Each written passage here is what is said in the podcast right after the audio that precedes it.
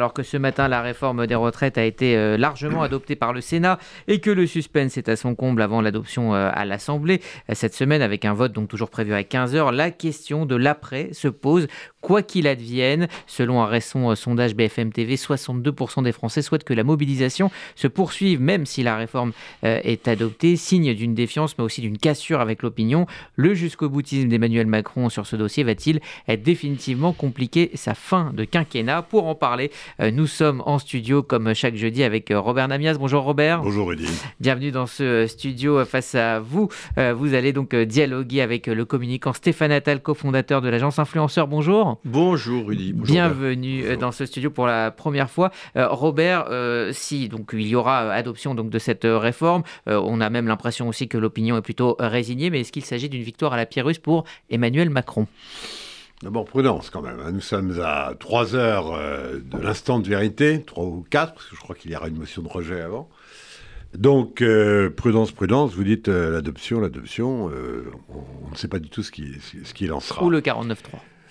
Oui, sauf si Macron laisse faire et qu'il y a un vote naturel à l'Assemblée nationale et que ce vote est négatif, auquel cas il n'y aura rien du tout.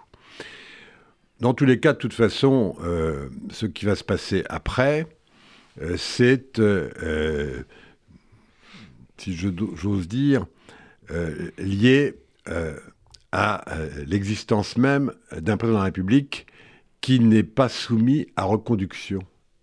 Ce qui est très important et ce qu'on oublie généralement en disant mais de toute façon son, son, mandat est terminé, le quinquennat est fini, etc. Le quinquennat n'est pas fini. Il a les mains totalement libres, le président de la République. Totalement libre. Et donc, par conséquent, euh, sauf, y compris d'ailleurs, de provoquer ce qui, apparaît-il, était laissé entendre hier, euh, une dissolution à un moment donné, pas forcément euh, demain matin, provoquant de nouvelles élections dont on imagine mal aujourd'hui le résultat, sinon qu'elles pourraient pousser les avantages du Rassemblement national, sans toutefois leur donner très certainement la majorité. Et, donc, par conséquent, euh, le président de la République, il peut, euh, avec cette Assemblée ou avec une autre, euh, imaginer encore et proposer un certain nombre de textes réformant le pays, et le réformant d'autant plus, encore une fois, qu'il n'est pas soumis paradoxalement à réélection. Alors, est-ce que sa nature profonde est-elle aussi réformiste qu'il a voulu le faire croire en 2017 Je ne parle pas de 2022 il s'est présenté vraiment comme un réformateur et comme un novateur. L'a-t-il été pendant le premier quinquennat? Non. On dit qu'il a été euh, évidemment empêché par un certain nombre de crises, je ne rappellerai pas. La vérité, c'est que la question se pose d'ailleurs. Euh, vous nous posez la question de ce qui va se passer, mais euh, nous ne sommes pas dans la tête du président. Et il est assez difficile à déchiffrer, il faut bien le reconnaître, mais la question fondamentale est celle-ci. Est-ce que c'est réellement un réformateur, un réformiste et un réformateur Si oui, alors encore une fois, euh, il peut se passer beaucoup de choses pendant ces quatre ans, car il reste quatre ans. Euh, sinon, bah, ça sera un, quasi-double quinquennat pour en effet pas grand-chose. Alors, je suis tout à fait d'accord avec, euh, avec Robert sur le point clé de, du timing de cette réforme, euh, qui est le fait que ça se passe dans le deuxième quinquennat et que derrière, l'enjeu personnel d'Emmanuel Macron euh, n'est plus euh, une réélection, mais, mais est la, trace laissée dans l'histoire. Et par contre, ce qu'on qu'on omet et ce qu'on oublie de dire, c'est que c'est un animal politique à sang très froid qui est arrivé à l'Élysée en 2017 et qui, on peut l'imaginer, avait déjà en tête le temps long de dix années. Et que euh, c'est donc placé dans sa frise chronologique euh, des éléments de réforme au moment où il pourra résister. Et on l'a souvent comparé en 2017 à Bonaparte. Il faut espérer qu'on ne le compare pas à Napoléon. Et c'est cet euh, enjeu-là de posture, parce qu'on est là, est là pour parler d'image et pour parler d'après, qu'il a, à mon avis, à, à travailler, à envisager, parce que c'est effectivement, et je suis d'accord avec vous, c'est maintenant qu'on l'attend sur des réformes qu'il n'a pas pu faire. Les crises qu'il a traversées, évidemment, euh, sont dans toutes les mémoires. Mais il n'y a pas de présidence en crise hein, depuis au moins le quinquennat, je dirais. Hein. donc depuis 2002, il n'y a pas de présidence en crise. Et, pour tout vous dire, on parle beaucoup du 49.3. Vous savez qui est le plus gros utilisateur du, du 49.3 C'est Lionel Jospin, quand il a été Premier ministre en cohabitation après une dissolution. Ça, c'est vachement intéressant. C'est qu'on n'est pas dans la même époque, il n'y avait pas de réseaux sociaux. Euh, l'image était également dans le temps long. On n'était pas dans l'immédiateté et dans la réactivité un peu animale que peuvent avoir soit le peuple sur les réseaux sociaux, soit les médias dans l'info en continu. Mais on oublie que le 49.3, c'est un outil constitutionnel, législatif, et qui a pu faire avancer un petit peu les choses en fonction des premiers ministres qui l'ont utilisé. Alors, je d'ailleurs, pardon, euh, puisqu'on fait à la fois de l'histoire politique et, de l'histoire récente, euh, ceux qui ont le plus utilisé les institutions de manière qui aujourd'hui serait caractérisée comme totalement autoritaire. Euh, il y a le, le 49-3, il y a les ordonnances, il y a le vote bloqué. Eh bien, ceux qui l'ont le plus utilisé, ce sont les gouvernements de, gauche. Depuis l'arrivée au pouvoir de François Mitterrand en 81, avec les premières ordonnances de fondamentales. Mmh. Ensuite, ça a été évidemment Michel Rocard. Il faut quand même se souvenir que le RMI et que la CSG, qui est aujourd'hui un impôt vraiment, mais qui est central euh, dans la fiscalité euh, française et sociale, euh, euh, ont été adoptés par 49.3 et que personne aujourd'hui d'abord ne s'en souvient et surtout remettrait en cause le RMI devenu depuis le RSA et, bien évidemment la, la, CSG, sans compter un certain nombre d'autres textes très importants adoptés par 49.3. Donc la question aujourd'hui de savoir si euh, l'utilisation du 49.3 déclencherait un cataclysme considérable, renouvelant le mouvement social de ces deux derniers mois, à mon avis, est une fausse question. De toute façon, tous ceux qui sont hostiles, euh, et il faut savoir dans quelle proportion simplement, euh, ce qui est difficile à mesurer, parce que la rue ne le fait pas mesurer. Euh, il n'y a que l'élection qui le fait mesurer sérieusement. Tous ceux qui sont hostiles à Macron, que la loi euh, sur les retraites soit adopté par 49.3 ou voté à quelques voix près euh, à l'Assemblée nationale cet après-midi, resteront totalement hostiles. Et euh, de ce point de vue-là, ça ne changera rien à l'évolution du quinquennat d'Emmanuel Macron. Ce qui changera fondamentalement, c'est si la loi a été rejetée cet après-midi. Alors là, ce serait un cataclysme politique pour Emmanuel Macron. Qui conduirait probablement à une dissolution. Et qui là pourrait dans les peut-être pas demain matin, mais dans les mois qui viennent, conduire à une dissolution, avec encore une fois euh, des résultats de nouvelles élections tout à fait imprévisibles, sauf euh, une poussée vraisemblable euh, du Rassemblement national. Parce que le, le, le, peuple qui fait bouger le gouvernement, c'est arrivé il n'y a pas très longtemps avec le CPE. Mmh. C'était Dominique de Villepin euh, qui, poussait cette loi, qui est passée. Qui a été promulguée. Qui a été promulguée et qui a été ensuite vidée de sa substance, puis, on va dire, euh, pour utiliser un mot simple, annulée par Jacques Chirac, parce que la rue était beaucoup trop puissante. Donc là, on est dans les poubelles. Hein. Vous mmh. savez que, en fait, j'ai l'impression qu'aujourd'hui, ce qu'on lit, ce qu'on voit, concerne plus la gestion des déchets que la gestion de la réforme les gens, euh, enfin, en, gros, je trouve que les syndicats jouent super bien. Euh, sur le plan de la stratégie politique et de la stratégie de communication. Une stratégie de communication, elle s'appuie sur des leviers. Là, le levier des poubelles est un levier euh, très pervers et donc très malin, au sens propre du terme. Sans avoir braqué l'opinion auparavant, d'ailleurs. Exactement. Exactement. Et là, pour le coup, je trouve, ce qu'on disait juste dans l'antichambre, euh, c'est que les syndicats jouent super bien leur rôle dans cette réforme. Et c'est la première fois qu'ils ne sont pas anesthésiés par Emmanuel Macron depuis son arrivée au pouvoir. Alors Stéphane Attal, vous parliez de cette trace laissée dans l'histoire. On dit Emmanuel Macron obsédé par l'idée de voir euh, Marine Le Pen prendre sa place et donc euh, devant l'histoire emporter euh, la responsabilité. Est-ce que en se comportant de la sorte, il n'alimente pas ce scénario catastrophe? Mais il risque surtout de l'avoir arrivé comme Premier ministre si, jamais il dissout l'Assemblée. Et alors là, Avant l'heure, donc. ce serait, là pour le coup, ça ne peut que lui être reproché. Voilà. Donc c'est pour ça que mon opinion, mais elle n'engage que moi évidemment, c'est qu'il ne dissoudra pas à cause de ce risque-là. Voilà. Il peut ne pas dissoudre. Euh, ce qui était intéressant, c'est que euh, en 1995, qui est euh, la, la, date, on va dire, symbole et référence des manifestations et d'une première réforme des retraites sous, sous Alain Juppé, on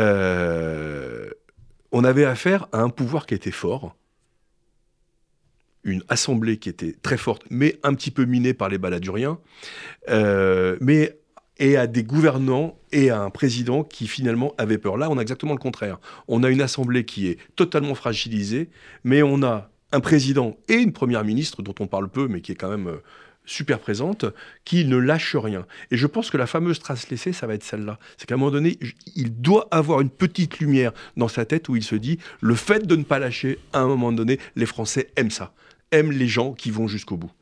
La vérité politique, euh, c'est que euh, Emmanuel Macron n'est pas plus responsable de la montée du Rassemblement national, que l'on peut appeler d'ailleurs du Front National, c'est parce que la montée remonte à très loin, donc elle remonte au Front National. Elle remonte à François Mitterrand, puisqu'on en parle. Euh, il n'est pas plus responsable de cette montée, c'est la réalité politique et historique, que la gauche, totalement disloquée, éclatée, et qui, réunis depuis quelques mois à l'Assemblée nationale à travers la NUPES, donne une image aussi déplorable, mais pas déplorable en, en termes d'image, parce que le bordel, c'est pas très grave en soi. C'est que euh, euh, rien ne les unit, contrairement à ce qu'ils disent. Donc ils sont dans le mensonge et dans l'imposture. Rien ne les, unit sur euh, l'Europe. Rien ne les unit sur la retraite. Les uns la veulent à 60 ans, les autres à, à 62, mais enfin avec un nombre de trimestres de cotisation qui la repousse à 63 ou 64. La vérité, rien ne les unit sur le nucléaire, rien ne les unit sur rien. Bon, il n'y a pas de projet commun. Et euh, on le verra rapidement d'ailleurs à l'occasion des européennes. Quant à la droite euh, classique, les républicains, ils sont aussi responsables. Donc, ce qui est en fait responsable de la montée du Front National, c'est que, hors le Front National, dans lequel se trouvent aujourd'hui euh, les masses populaires, comme on disait à gauche dans le temps, mais qui ne sont plus à gauche, mais électeurs du Front National ou du Rassemblement National, hors le Rassemblement national, quelles sont les personnalités qui incarnent déjà la prochaine élection présidentielle? Mais il n'y en a pas, du tout. Édouard Philippe? Pardon? Non, parmi d'autres. C'est pas vraiment une euh, personnalité qui sort pour l'instant. On peut donner des noms, chacun aura ses sympathies, ses antipathies, mais des personnalités qui incarnent vraiment, comme ont toujours été incarnées les élections présidentielles précédentes, euh, il n'y en a pas, du tout. Euh, ni à gauche, ni chez les républicains, euh, ni évidemment chez les macronistes. Justement. Et à partir du moment où Emmanuel Macron euh, n'est plus responsable de ce qui va se passer derrière, en tous les cas en tant que potentiel candidat, il ne reste pour l'instant que Marine Le Pen. Donc la vérité, c'est que tout va se jouer dans les quatre ans qui viennent, peut-être beaucoup plus rapidement s'il y a dissolution. Mais s'il n'y a pas des personnalités qui émergent avec des projets identifiés euh, qui peuvent rassembler une majorité de Français, alors effectivement, c'est une autoroute pour le Rassemblement national. C'est un problème de leadership. Euh, il a, euh, je trouve, avec un peu de recul, plutôt bien joué en anesthésiant la politique française, les syndicats, la gauche. Euh, euh, et son arrivée a été, euh, a été quand même une explosion d'espérance qu'il n'a pas tenu allez, on va dire, à la défaveur des crises successives, sauf que la réforme de la SNCF, c'était pas si mal, il y avait quand même, il y a quand même pas mal de choses très positives. Il a été réélu, Emmanuel Macron. Mais aujourd'hui, en fait, il incarne plus grand-chose. On est dans un enjeu, je pense, les, Français vont, réaliser que le fait de, ne pas être rééligible, c'est aussi un problème. Alors qu'on pensait peut-être au moment où le quinquennat a été promulgué que c'était un avantage. C'est aussi un problème en termes d'image, en termes de posture, en termes d'incarnation. C'est qu'est-ce que je vais passer comme message à un moment donné. justement, je vous arrête en termes d'image. Je voulais juste vous faire écouter ce que disait euh, le socialiste Boris Vallaud, c'était chez nos confrères d'RTL il y a quelques jours. On a un président de la République qui est, euh, qui est un forcené. Euh, oui, parce que parce que c'est parce qu'il n'entend rien, parce que euh, cette réforme, au fond, quand on regarde euh, la situation, elle est, on cherche 12 milliards. Il y a bien des manières, mmh. sans faire un impôt sur la vie des gens, de trouver ces 12 milliards. Forcené. Mais ça aussi, c'est du c'est du populisme désincarné. On, sait qui est la personne et avec qui il était avec qui il est marié. C'est c'est c'est là où on est la politique aujourd'hui, voyez utiliser ce genre, ce, genre de vocable quelqu'un, la personne qui utilise ne représente pas grand-chose à part lui-même. Euh, Mais ce sentiment d'être d'être sourd à ce que dit euh, la rue, à ce que disent une majorité de Français, est-ce que cela euh, va continuer à lui à lui coller à la peau? Eh bien, plusieurs moi, je pense que ce que Emmanuel Macron a en tête, c'est de contrebalancer ça par je sais ce qu'il faut pour les Français parce que j'ai pas d'enjeu personnel. C'est presque gaulien, si je puis me permettre. C'est la France a besoin de cette réforme. Je n'ai rien à gagner à tout ça, donc je l'amène jusqu'au bout. Moi, je pense qu'il n'y a que euh, les élections. Alors, seront-elles anticipées euh, euh, Faudra-t-il attendre les présidentielles dans quatre ans? Mais il n'y a que les élections qui peuvent dire réellement ce que souhaitent et ce que veulent les Français. Parce que, objectivement, ça fait quand même deux mois que euh, la vie politique vit au rythme euh, de sondages, sans doute assez fiables et, crédibles. Mais enfin, ce ne sont que des sondages. Et des sondages, c'est à un moment donné euh, un sentiment, une opinion, mais surtout un sentiment, mais dont on sait très bien qu'au moment où on apporte la réponse, on n'engage pas l'avenir ni du pays, ni son propre avenir. On dit, bon, ben voilà, moi je suis contre la réforme, je suis pour la réforme, etc. Mais ce sont des sentiments.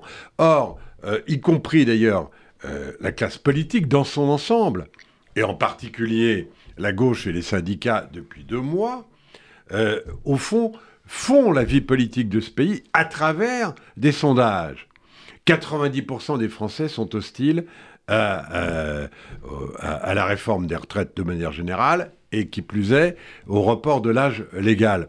La vérité, c'est que euh, au moment du vote à l'Assemblée nationale, je veux bien entendre l'argument selon lequel, euh, dans le vote euh, Macron d'avril 2022, il y a eu un vote anti-Le Pen très fort qui lui a permis de faire ce score de 58%.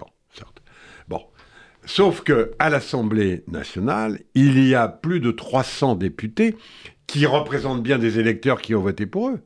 Ce sont des électeurs de chair et de sang. Et il y avait déjà une abstention très forte, mais enfin, il y a quand même plus de 50% d'électeurs, ou à peu près 50%. Bon.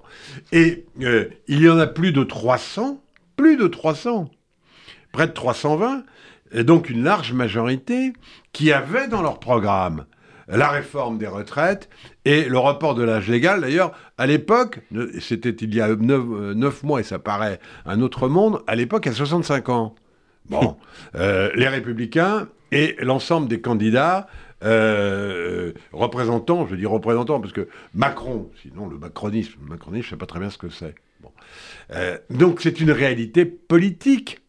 On ne peut pas mettre en cause le vote c'est pour ça que je dis que ce serait un cataclysme politique si euh, euh, la loi euh, n'était pas votée cet après-midi, si elle n'est pas soumise au 49.3, parce que là, on ne peut pas non plus mettre en cause la validité de ces représentants qui ont été légitimement élus sur un programme qui comportait cette réforme de la retraite. Il ne faut pas l'oublier, ça.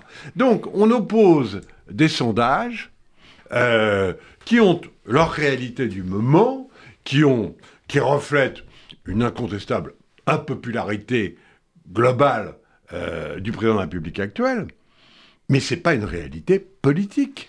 Surtout qu'on oublie que la politique politicienne, dont on parle depuis tout à l'heure, est quand même euh, face à un problème de société qui est majeur et qui est mondial. C'est qu'il y a 35% de la population mondiale et française, c'est le même chiffre, qui a plus de 55 ans. C'était pas le cas en 81 quand Mitterrand est arrivé au pouvoir. 35% plus de 55 ans, et dans ces 35%, il y en a 50% qui ont plus de 75 ans. C'est ça le fait de société majeure. Donc, de toutes les manières, faut qu'il y ait une réforme. Ça tient pas. Ça tient pas ni sociétalement, ni comptablement, ni politiquement. Faut arrêter tout ça. Il faut changer les choses. On vit dans une société de vieux. C'est comme ça. Et c'est tant mieux. C'est grâce à, l'amélioration de la politique de santé qu'on a beaucoup décrié. Néanmoins, on en est là. C'est plutôt bien. Et, la réalité, c'est ça plus de 35% de la population mondiale a plus de 55 ans. Je ne sais pas si on réalise ce que ça représente, mais ça fait plus de 2 milliards de personnes. Je veux dire, il faut bien financer leur vie à ces gens-là. Ils vont pas travailler jusqu'à 85 ans. Donc, il faut réformer de toute façon. Mais c'est ce qu'on oublie, parce qu'on est dans une politique politicienne portée par les, réseaux sociaux. Moi, je tiens à, à, mettre en avant ce combat. Les réseaux sociaux qui ont redonné le peuple à la parole oublient aussi de faire prendre à ce peuple le recul nécessaire pour avoir une vraie opinion. Dernière euh, question avant de, avant de conclure. Euh, est-ce qu'on n'est pas finalement passé à côté du, vrai débat, euh, justement, sur le vieillissement de la population, sur le rapport au travail, sur la pénibilité? Est-ce que ce n'était pas ça le, vrai fond du, du, débat dont la société avait besoin? Mais vous avez tout à fait raison. Quand je disais tout à l'heure qu'il peut y avoir un paquet de réformes qui marquent alors vraiment ce quinquennat et le passage à la présidence de la République d'Emmanuel Macron, quand je me posais la question de savoir s'il le ferait, en fait, j'ai quelques doutes. Mais la vérité, c'est que euh, le rapport au travail dont on parle tant, effectivement, euh, la façon dont on doit, envisager la vie de manière générale, ce qui implique euh, une réflexion, mais plus qu'une réflexion, des réformes incontestablement sur la fin de vie, sur le suicide assisté, sur la dépendance de manière générale. Et puis troisième volet de réforme possible, les institutions qui effectivement aujourd'hui euh, ont été rendues extraordinairement bancales par euh, les réformes institutionnelles de ces 20 dernières années, notamment euh, le quinquennat, notamment le fait que les élections législatives suivent immédiatement et systématiquement l'élection du président de la République. On, on, voit bien comment tout cela, progressivement, a euh, rendu euh, évanescente, gazeuse la démocratie euh, dans ce pays. On ne peut pas tout faire, mais Dieu sait si les chantiers sont nombreux et importants. Et au fond, un président de la République qui n'a plus d'échéance personnelle peut entamer tous ces chantiers. Ils n'aboutiront pas tous, mais il peut les ouvrir et en clore un certain nombre.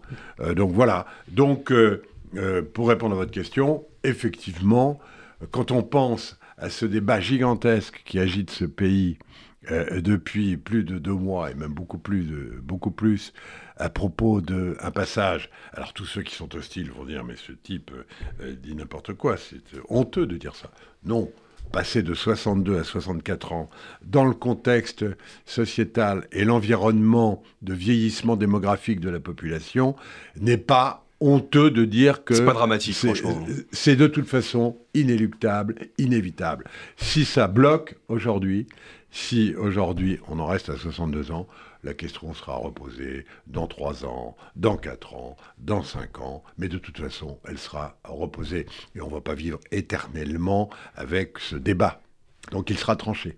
Un dernier mot, Stéphane Attal, là-dessus. Bah moi, je suis, je suis d'accord, je vais euh, avoir 62 ans. Donc je suis extrêmement concerné par ça. Et franchement, euh, je pense que c'est un faux débat. D'abord parce qu'il faut...